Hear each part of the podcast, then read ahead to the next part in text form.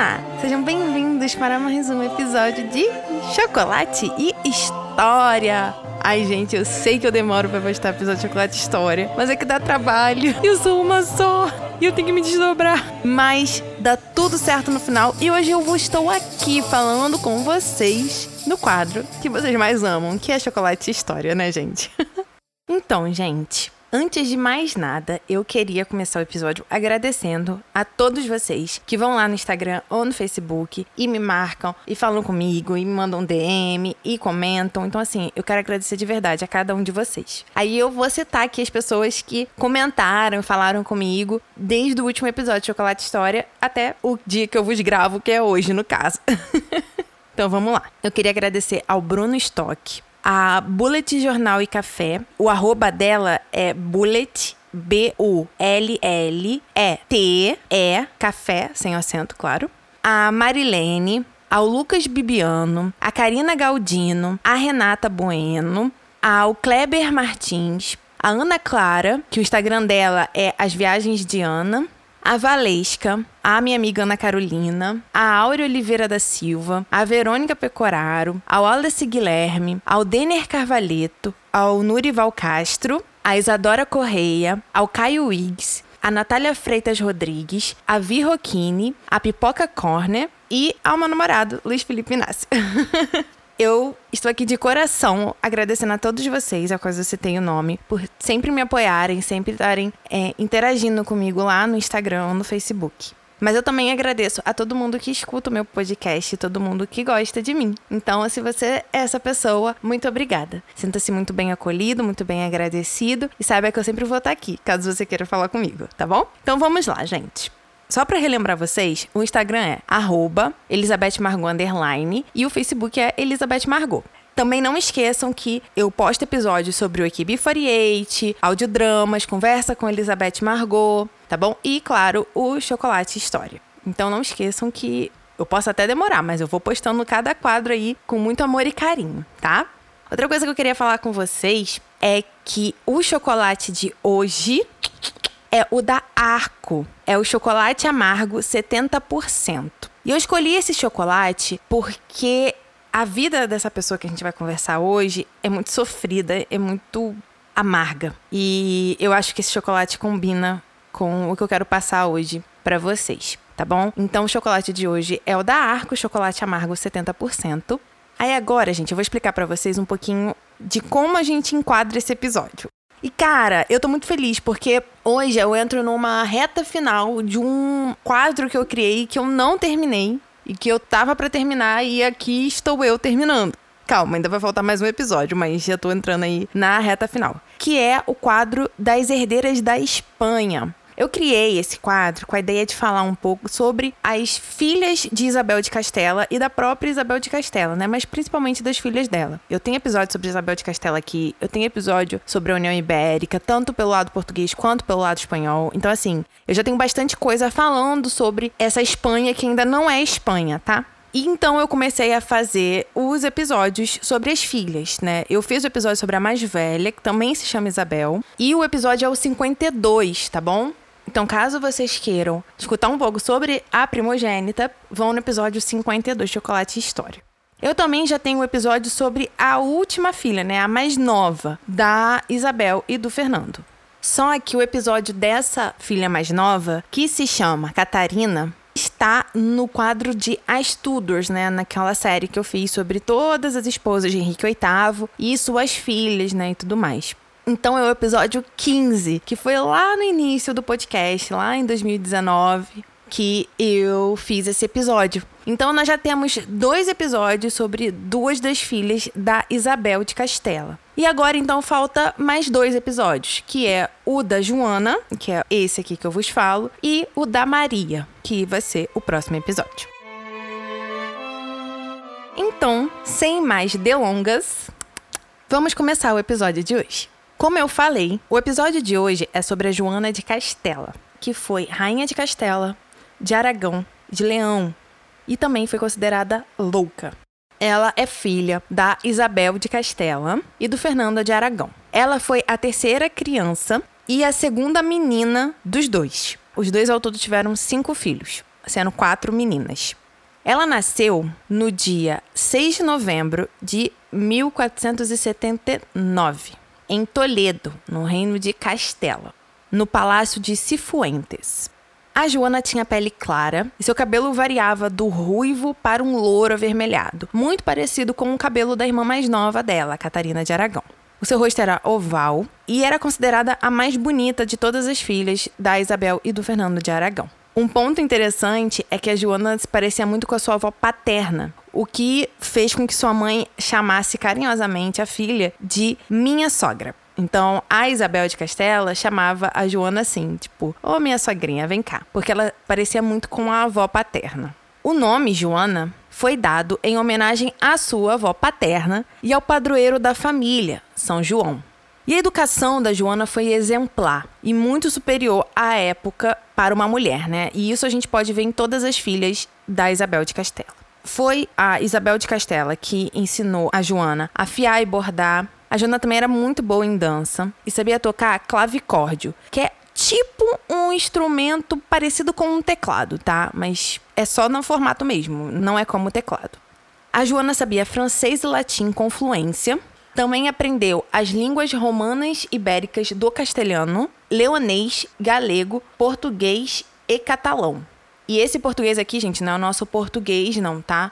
Seria um português mais de Portugal. Ela estudou direito canônico e civil, genealogia, hieráutica, gramática, história, línguas, matemática, filosofia e literatura. A educação de corte que ela teve incluía etiqueta, desenho, equitação e ela também aprendeu a caçar e a arte da falcoaria. O que, que, é isso? É a arte de adestrar os falcões, sabe? Onde você pega o falcão no braço, dá comida, manda ele ir, voltar, coisas assim. Isso ela aprendeu também. Seus principais tutores foram o padre dominicano Andrés de Miranda e Beatriz Galendo, que foi uma das mulheres mais educadas do período na época. Ela era educadora e era uma das mulheres mais letradas daquela época. Então, tudo que eu trouxe aqui para vocês foi a vida de Joana, a infância e a adolescência, né, o início da adolescência, sendo filha de quem era? Filha de Isabel de Castela e Fernando de Aragão. E agora eu vou começar a trazer um pouco do pontapé inicial da vida adulta da Joana, tá bom? O que seria então esse pontapé inicial na vida adulta da Joana? O casamento. E o casamento era um assunto muito importante para Isabel e para o Fernando, porque era através dos casamentos de suas filhas que eles iriam negociar questões diplomáticas, estratégias e alianças com outros reinos, com outras casas. E eles viram, né, a Isabel e o Fernando, no casamento que a Joana poderia fazer, uma forma de unir mais laços com o Sacro Império Romano Germânico contra a dinastia francesa. E a ideia deles era que eles cercassem a França de um lado e o Sacro Império Romano Germânico cercasse de outro, né? Então a França ela ficaria meio encurralada. Então eles queriam muito gerar esse desconforto na França, que era uma casa inimiga para os dois, né? E com isso, eles ofereceram a Joana ao filho do imperador Maximiliano I, Filipe, arquiduque da Áustria, duque da Borgonha, Brabante, Lumburgo e Luxemburgo, Conde de Flanders, Habsburgo, Hainaut, Holanda, Zelândia, Tirol e Artésia, e entre outros títulos que ele tinha. É bastante título. Em troca desse casamento da Joana com o Felipe, a filha do Maximiliano, se chamava Margarida, seria dada como noiva do único filho da Isabel e do Fernando, o príncipe João das Áustrias, que era, enfim, o herdeiro ao trono dos dois. E aí o que, que aconteceu? Esse casamento ele vai acontecer, tá? Ele vai ser feito muito por questões políticas mesmo, onde o Habsburgos, né, que eram a casa do Império Romano-Germânico, com os reis católicos, né, Isabel e o Fernando, estavam ali criando uma aliança contra os franceses, caso fosse necessário em algum momento. E aí o casamento ele vai ser feito primeiramente por procuração, no Palácio de Los Vivero, na cidade de Valladolid. em Castela, em 1496. Gente, me desculpa se eu não estou falando tão certinho assim, tá? É porque eu não sou expert no espanhol, mas tento aí manter um pouco o padrão. Mas nem sempre fica padrão. E aí, em agosto de 1496, a Joana ela vai partir rumo a Flandres, nos Países Baixos. E ela chega lá, o Felipe não a recebe, ele estava em outro lugar fazendo acho que deveres, enfim, para o pai, mas ele não a recebe. E a corte ali em Flandres não foi tão favorável a Joana, porque tinha sim influência francesa ali. E a Joana significava uma influência contra os franceses. Mas a gente vai conversar sobre isso um pouquinho mais para frente. O Felipe e a Joana, quando se conheceram, tiveram um ótimo entendimento. Ambos eram bonitos e jovens e teve uma atração sexual muito forte. Então eles quiseram casar o mais rápido possível. Então, a cerimônia oficial de casamento vai ocorrer em 1496, entre agosto e outubro, tá, gente? Eu não consegui uma data específica. Eu li em alguns lugares que era agosto e eu li em outros que era em outubro. Então, foi entre esses meses aí, tá? E a Joana tinha 16 anos nessa época e o Felipe tinha 18. Eram bem novinhos. E os dois realmente meio que se apaixonaram, sabe? Entraram no fogo da paixão e foi tudo às mil maravilhas. Porém, o Felipe não iria ser fiel. Ele cumpria com os deveres matrimoniais dele, seja no quarto ou em qualquer outro aspecto, mas ele não deixou de ter casos fora do casamento. O que começou a gerar grandes crises de ciúme e ansiedade na Joana. E isso seria o grande conflito do casal durante todo o casamento deles. Mas apesar disso, os dois tiveram seis filhos. Porque de fato a Joana era apaixonada pelo Felipe. Ele era apaixonado por ela? Até podia ser, mas não deixaria de se divertir fora do casamento, né? E isso era uma coisa que a Joana não admitia. Só que a gente vai chegar lá para conversar um pouquinho melhor sobre. Agora eu vou falar dos filhos da Joana e do Felipe, né? Dos seis filhos que eles tiveram. O primeiro filho, né, o primogênito, foi uma menina chamada de Leonor. Ela nasceu no dia 24 de novembro de 1498 e foi rainha de Portugal e depois da França e teve descendência, morrendo em 18 de fevereiro de 1558. O segundo filho, esse era um menino, se chamava Carlos, e ele foi o Carlos I da Espanha e o Carlos V do Sacro Império Romano Germânico. Ele nasceu no dia 23 de fevereiro de 1500 e morreu no dia 21 de setembro de 1558, deixando descendência. O terceiro filho do casal foi a Isabel, né, uma menina. Ela nasceu no dia 18 de julho de 1501 e morreu no dia 19 de janeiro de 1526. Ela foi rainha consorte da Dinamarca e Noruega e Suécia e teve descendência. O quarto filho foi o Fernando. Ele nasceu no dia 10 de março de 1503 e vai vir a falecer no dia 25 de julho de 1564. Ele teve descendência e ele foi Fernando I, imperador do Sacro Império Romano Germânico. O quinto filho era uma menina se chamava Maria. Ela nasceu no dia 18 de setembro de 1505 e morreu no dia 18 de outubro de 1558. Foi a governadora dos Países Baixos e ela não deixou descendência. E por fim, o sexto filho, que também era uma menina, se chamava Catarina. Ela nasceu no dia 14 de janeiro de 1507 e vai vir a morrer no dia 6 de fevereiro de 1578. E ela foi rainha de Portugal, deixando descendência. Voltando agora para Joana, a gente tem que compreender como que ela nasceu.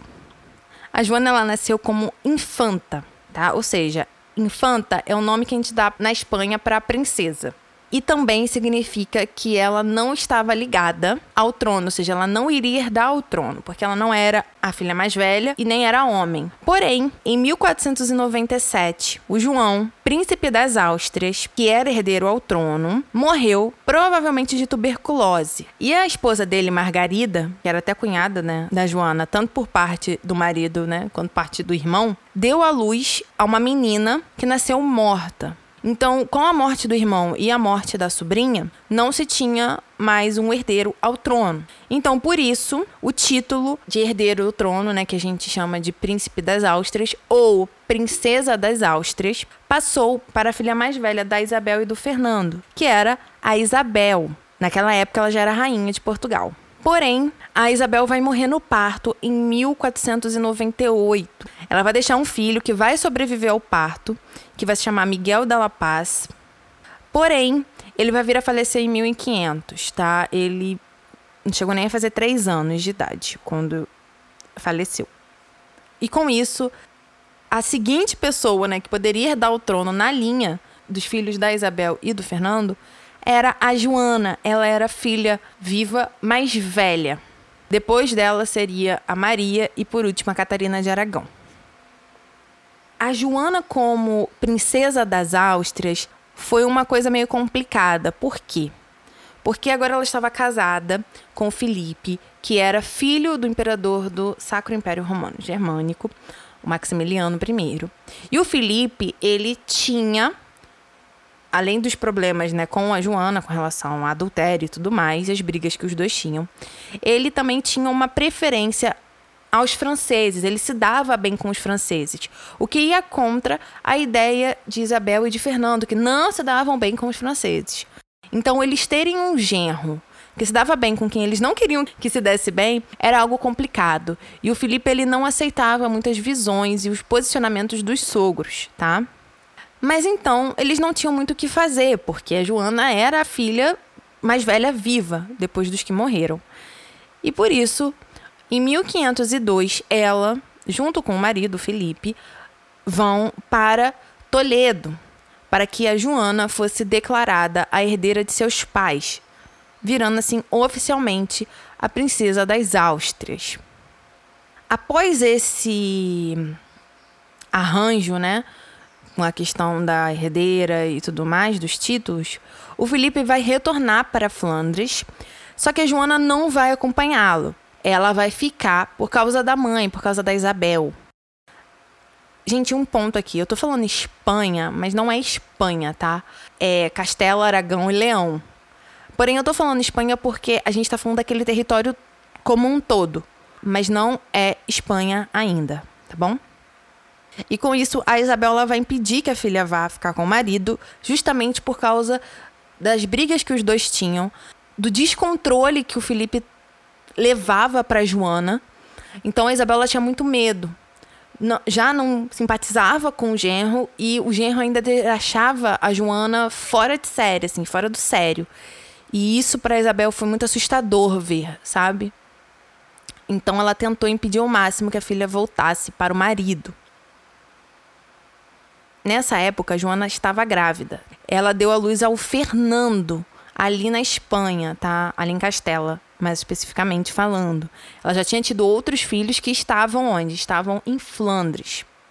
Então, o Fernando foi o primeiro filho que ela teve ali em território de Castela. Em 1504, a Joana finalmente consegue ir atrás do marido, ela volta para Flandres. Só que a mãe vai falecer nesse mesmo ano, né? A Isabel de Castela morre em 1504. E aí que a coisa muda de figura.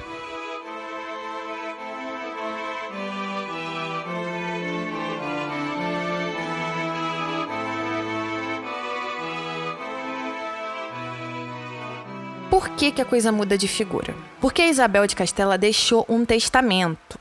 E dentro desse testamento, ela deixou ordens para caso a Joana não tivesse condições de governar, o seu marido, né, no caso, marido da Isabel de Castela e pai da Joana, o Fernando de Aragão, seria o tutor da filha até o filho mais velho dela, o Carlos, ter 20 anos para poder assim assumir o poder.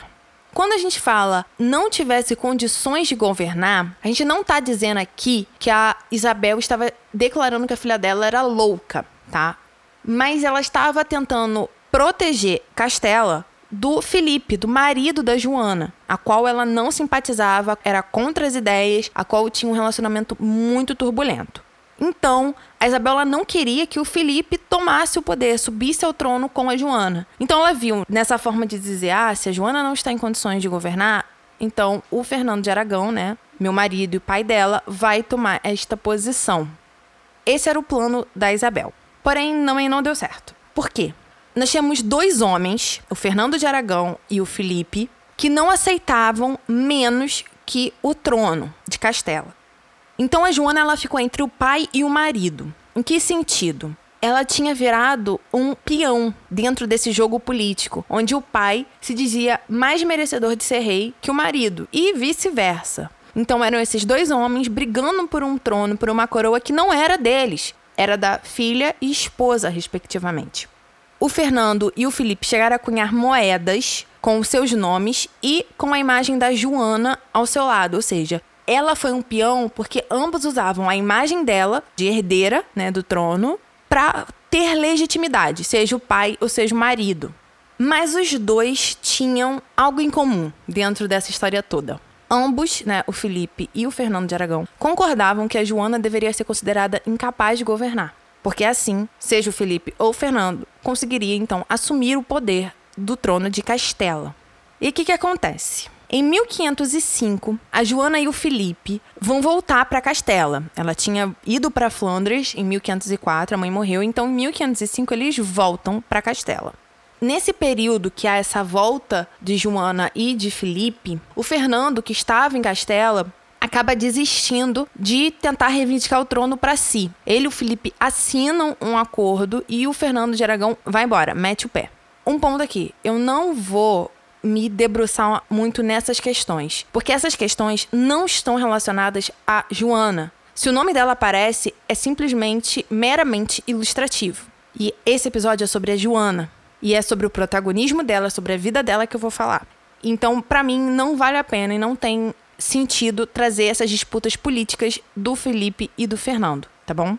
A Joana, então, vai ser proclamada rainha e o Felipe, seu marido, vai ser proclamado rei consorte. E o Carlos, né, o filho homem mais velho que eles tinham, vai ser proclamado herdeiro.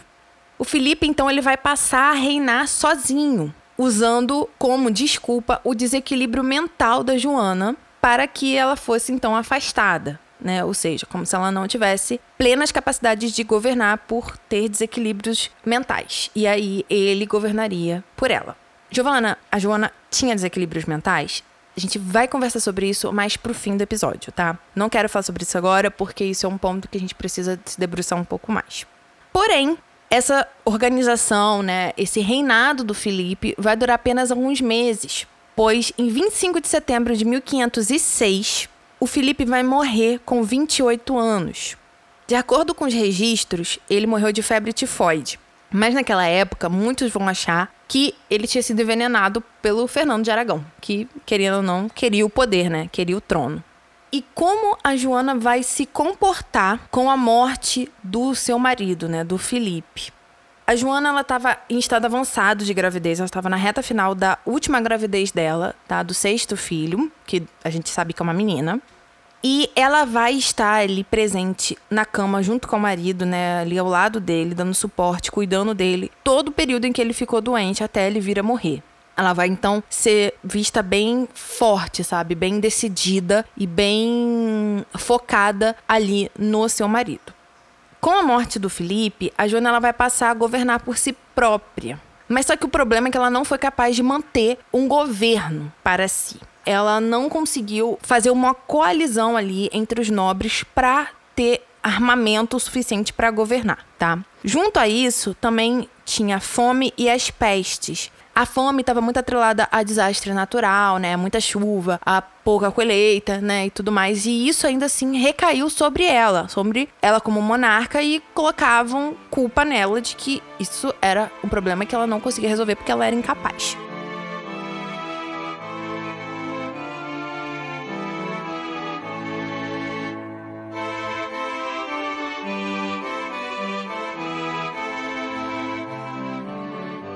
Então, em julho de 1507, o Fernando de Aragão, pai da Joana, vai voltar para Castela. E aí, ele vai obrigar a Joana a ceder o seu poder como rainha para ele. Isso foi contra a vontade da Joana, tá? Ela não queria ceder o poder dela, mas o pai a obrigou. Então a Joana ela vai passar a ser rainha só em nome. E o Fernando, né, o pai dela, o Fernando de Aragão, vai ser nomeado administrador do reino pelas cortes de Castela. E essa nomeação vai acontecer em 1510, né, oficialmente, mas desde 1507 ele já estava ali no poder. Depois da morte do Felipe, a Joana teve a criança que ela estava grávida quando ele morreu, que era uma menina, a Catarina. E o que acontece? Assim que o Fernando toma o poder e sobe ao trono de Castela, ele vai mandar internar, né, trancar, enfim, escolham qualquer palavra para designar isso. Ele vai mandar internar Joana no Palácio Real de Tordesilhas, em Castela. Isso aconteceu em fevereiro de 1509. Então, a filhinha da Joana Catarina, mais nova, foi com ela para o Palácio de Tordesilhas. E lá, nesse palácio, o Fernando colocou apenas pessoas que respondiam a ele, ou seja, a Joana ela não tinha quem trabalhasse para ela. Todos trabalhavam para o seu pai e ela tinha que viver com isso, dentro do que o pai queria. Nesse período que ela foi colocada em prisão, de certa forma, né? A fama de louca da Joana ganhou muito mais força do que já tinha, tá? E a gente pode, de fato, sim, responsabilizar o Fernando de Aragão, seu próprio pai, por isso. Porque ele só teria legitimidade para reinar ou para tirar esse poder da filha caso ela fosse incapaz. E a Joana, desde que ela casou, ela vinha aí sofrendo grandes questões emocionais, principalmente no casamento conturbado que ela tinha com o Felipe. E o pai se aproveitou disso e da própria falta de punho para governar, que a Joana não teve, né? Ela não teve esse punho para governar. Ele se apropriou dessas coisas para poder dizer que ela era de fato incapaz de governar e prendê-la. E a fama de louca se instaurou. Porém, o Fernando vai morrer em 1516.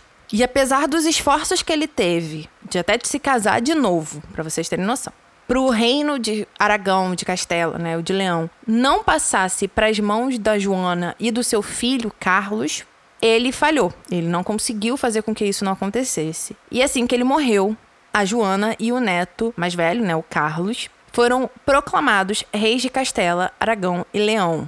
Um ponto importante é que o Carlos foi criado em Flandres e só foi para Espanha, né, ali para Castela Aragão, quando ele virou de fato o rei, né, junto com a mãe. E era muito por isso que o avô não queria que ele assumisse o trono, porque o Carlos não tinha sido criado por eles, não compartilhava dos mesmos ideais, das mesmas ideias que o Fernando de Aragão e toda aquela corte ali, aquele, aqueles nobres em Castela, em Aragão e tudo mais. Mas o sangue fala mais alto e o Carlos tinha direito ao trono.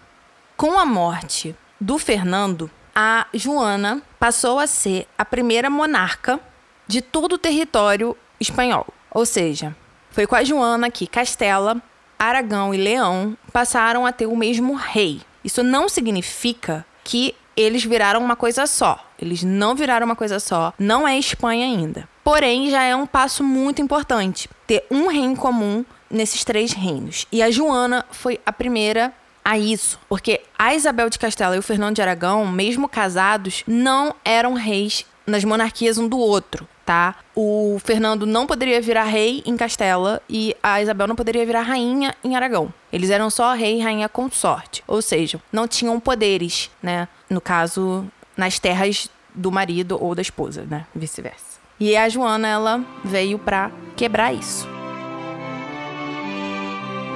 Em 1517, um ano depois do Fernando de Aragão ter morrido, o Carlos vai chegar a Castela, Aragão e Leão, a Espanha, com a sua irmã Eleonor. E assim que eles chegam, eles vão encontrar a mãe, que ainda estava em Tordesilhas, ainda estava presa. Lá, o Carlos vai conseguir autorização para que ele governasse como co-rei de Castela e Aragão e Leão. Porém, mesmo Carlos tendo essa autorização da Joana e começando a governar os reinos e tudo mais, a mãe, né, a Joana, continuou em confinamento, tá? O filho não tirou ela de confinamento, ela continuou em Tordesilhas confinada. Nesse período que ele foi ver a mãe, né, que ele virou correi de Castelo, Aragão e, e Leão, quando ele foi embora, ele chegou a levar a Catarina, a irmã mais nova dele, né? Porém, a Joana sentiu muita falta dela. E aí, eles tiveram que voltar com a Catarina para Tordesilhas, para ficar com a Joana. E o que, que acontece? O Carlos ele vai governar os territórios de Castelo, Aragão e Leão por uma união pessoal. Foi aquilo que eu falei. Os reinos, eles eram independentes. Castela era independente de Aragão, Leão era independente de Aragão, enfim, os três reinos eram independentes. Porém, eles tinham uma coisa em comum entre si, que era o mesmo rei. Então a gente chama isso de união pessoal, que é quando uma mesma casa, né, o mesmo monarca e governante governa três diferentes reinos, ou dois, ou cinco, enfim. Não importa o número, importa que a quantidade de reinos que ele governa vão ser reinos independentes, não vão ser unidos como um único reino, tá? E em 1519, o Carlos vai ser eleito imperador do Sacro Império Romano Germânico. Então, além de rei né, de Castelo, Aragão e Leão, ele também virou imperador do Sacro Império Romano Germânico. Essa união pessoal, ela vai continuar até o século XVIII, quando os Bourbons fizeram a unificação jurisdicional de todo aquele território, né? E aí virou de fato a Espanha. Mas isso aí, gente, é assunto para outro episódio. E aí o Carlos, em 1519, vai ser eleito o imperador do Sacro Império Romano Germânico. Então agora ele vai ser rei de Castelo Aragão e Leão e imperador. Porém, algum tempo depois, o Carlos vai abdicar do império em favor do seu irmão mais novo, o Fernando, que vai ser assim Fernando I do Sacro Império Romano Germânico. E seguindo, em 1520 vai ocorrer a revolta dos comuneiros, que eram cidadãos de Castela que se revoltaram contra o governo de Carlos. Eles se voltaram para Joana com uma forma de tentar conseguir apoio dela para ter a legitimidade né, dessa revolta. Mas a Joana ela vai se recusar a tomar partido e, por fim, a revolta vai acabar morrendo. Né? O Carlos vai conseguir vencer essa revolta. Como eu já disse logo no início, né, quando o Carlos assume o poder, ele vai manter a Joana confinada e ela vai ficar assim pro resto da vida dela. O Carlos não vai tirá-la de confinamento. E aí, quando eu falei da Catarina, que ela chegou a ir embora com o irmão, mas aí voltou porque a Joana não aguentou, então, a Catarina ela vai embora, de fato, de Tordesilhas quando chegou a hora dela de casar. Então, ela vai casar com o rei de Portugal e vai embora e aí ela não vai mais voltar. Isso foi um grande golpe para Joana. Isso deixou ela pior do que já estava, se afastada da filha que foi o único consolo que ela tinha, né? Porque com seis filhos, ela só teve contato assim, mais intenso, mais íntimo com um, né, que foi a última, foi a menina, que nasceu até depois da morte do marido. Então assim, ela tinha muita carga emocional em cima da Catarina. Então, no dia 12 de abril de 1555, a Joana vai morrer com 75 anos. Vai ser uma sexta-feira santa e ela vai morrer no Palácio de Tordesilhas, né? Mesmo local que ela foi colocada lá pelo pai dela em 1509 para ser confinada e nunca mais saiu de lá. Hoje, a Joana está sepultada na Capela Real de Granada, ao lado dos pais, né, da Isabel de Castelo e do Fernão de Aragão, do marido Felipe e do sobrinho Miguel da Paz, que era o filho da sua irmã mais velha, né, da Isabel. Então, gente, com isso eu chego ao fim do relato da vida da Joana. Porém, eu não chego ao fim desse episódio, porque agora nós vamos ter que tratar sobre a loucura de Joana. A primeira coisa que eu quero comentar com vocês, trazer, indagar, perguntar, refletir é: a Joana era louca ou ela foi abusada? Como assim, Giovana? A gente não pode negar que a família da Joana tinha histórico de doenças mentais. A sua avó materna, Isabel de Portugal, sofria de uma doença mental. E seu neto Carlos, né, o neto de Joana Carlos, teve também doença mental. Então, há sim uma grande probabilidade da Joana ter sofrido de doença mental, de ser considerada louca, de ter sofrido de uma esquizofrenia e tudo mais. A Joana tinha depressão? Isso aí com certeza. A Joana tinha ansiedade? Isso aí com certeza. Só que isso não são doenças que nós podemos usar para chamar a pessoa de louca.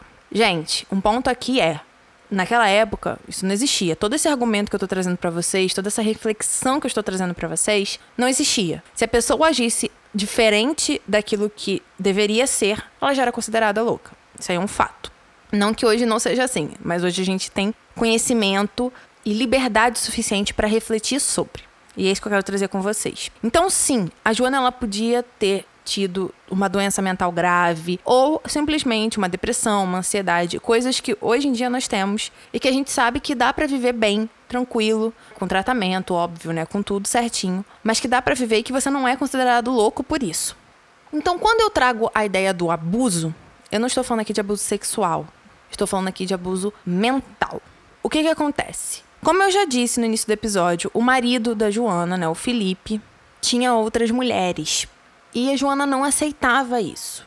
Provavelmente também muito influenciado pela ansiedade, pela depressão que ela tinha, principalmente depois dos partos. Então, assim, os dois brigavam e o Felipe criava todo um ambiente de abuso, onde ele deixava de vê-la vários dias como castigo. Tava, chorava, esperneava por ele e ele não aparecia. O Felipe pegou e informou tudo isso para os pais dela, né, para Isabel e para o Fernando. Tanto que isso influenciou tão bem na decisão da Isabel de não confiar no Felipe e de tentar deixá-lo fora do poder, porque ela sabia que se a Joana subisse ao poder, o Felipe ia passar por cima dela por tudo que ele já fazia. Então a gente já tem toda essa ideia de que o marido mesmo gerava todo um abuso, uma chantagem emocional para Joana. Porém, eu acho que a Isabel também não esperava era que o próprio marido usaria essas questões da Joana para se beneficiar e subir ao poder de Castela. Foi isso que aconteceu, né? Felipe, ele instigou, ele piorou qualquer transtorno mental que a Joana poderia ter tido. E o Fernando usou disso para conseguir governar. Porque era quem ficasse com a Joana ficaria com a coroa, né? Basicamente isso. Então, quem fomentou muito dos boatos de que a Joana era louca foi o próprio pai, para justamente inutilizá-la, deixá-la incapaz de governar.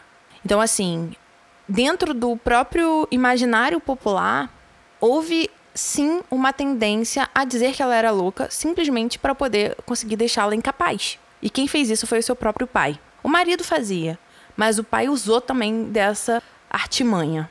Mas a Joana ela tinha comportamentos realmente que iam muito contra a ideia de comportamento que uma dama, que uma princesa, qualquer pessoa em sã consciência, vamos dizer assim, deveria ter. Por exemplo, quando o marido dela morreu, quando Felipe morreu, a Joana ficou um tempo considerado longo ao lado do corpo. Fez toda uma procissão, dizem que ela fez uma procissão com o corpo à noite, que não queria que nenhuma mulher visse o marido. Enfim, isso chocou as pessoas, isso fomentou ainda mais a ideia de que ela era louca. Mas a gente também não pode esquecer que o luto é único. Cada um tem seu jeito de ter seu luto. E talvez para Joana ficar ao lado do marido todo esse tempo, ou viajar à noite, era a forma dela de fazer o luto dela pelo marido.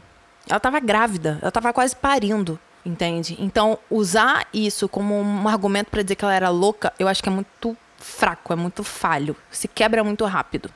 A gente não pode esquecer que a Joana ela foi abandonada. Ela foi abandonada pelo pai, pelo marido e ela foi abandonada pelos filhos. O único filho que não a abandonou, no caso a única filha que não a abandonou, foi a Catarina, mas muito porque foi criada ali com a mãe e logo depois também saiu para ir casar e não voltou mais. Então, assim, ela foi abandonada, sim, pelos filhos. E isso leva uma pessoa a ter uma depressão profunda sabe? Isso mata qualquer mãe, isso mata qualquer pessoa que tá ali presa dentro de um castelo. Nenhum dos filhos liga para ela, o, o filho que assumiu o poder deixou ela presa, sabe? Então, assim, tudo fez com que ela se sentisse abandonada, sozinha e deixasse ela instável mentalmente. Mas significa que ela era louca? Não. Ela estava reagindo ao meio que ela vivia. E assim, eu acho que a grande pergunta que eu vou deixar para vocês aqui, para refletir com tudo isso que a gente já conversou, já falei, é o quanto os seus familiares ganhavam, ganhariam, ganharam com a loucura de Joana. A Joana, ela serviu perfeitamente para ser louca. Perfeitamente para ser louca. E quem incentivou isso e quem instigou esse tipo de visão e de atitude para com a Joana foi seus próprios familiares. Então, acho que os mais interessados em deixarem a Joana louca eram seus próprios parentes. E aí fica fácil, né, gente? Fica fácil ser louco assim, né? Então a minha questão, né, para esse fim de episódio, para essa história da Joana, é justamente essa. O quanto eles ganhavam, ganhariam, ganharam com a loucura da Joana. Um trono, outro trono, três tronos, uma Espanha inteira, que ainda nem era Espanha, mas viraria. Então, isso é uma coisa a ser refletida. e que eu deixo aqui para vocês. Então é isso, gente. Chegamos ao fim do episódio. Eu espero que vocês tenham gostado. Eu espero que vocês tenham aprendido mais do que só história, né? Mas compreendido a vida dessa mulher que sofreu tanto que foi peão na mão de tantas outras pessoas, sabe? E espero que vocês reflitam sobre, tá bom? Gente, qualquer dúvida, qualquer coisa, é só me mandar mensagem no Instagram ou no Facebook, tá? O Instagram é Elizabeth Margot, o Facebook é Elizabeth Margot. Vai ter foto dela lá, foto do episódio com várias coisas legais. Então dá uma passada lá pra ver nas redes sociais, tá bom? Qualquer coisa, falem comigo. E é isso. Eu vejo vocês no próximo episódio. Um grande beijo, fiquem com Deus e tchau!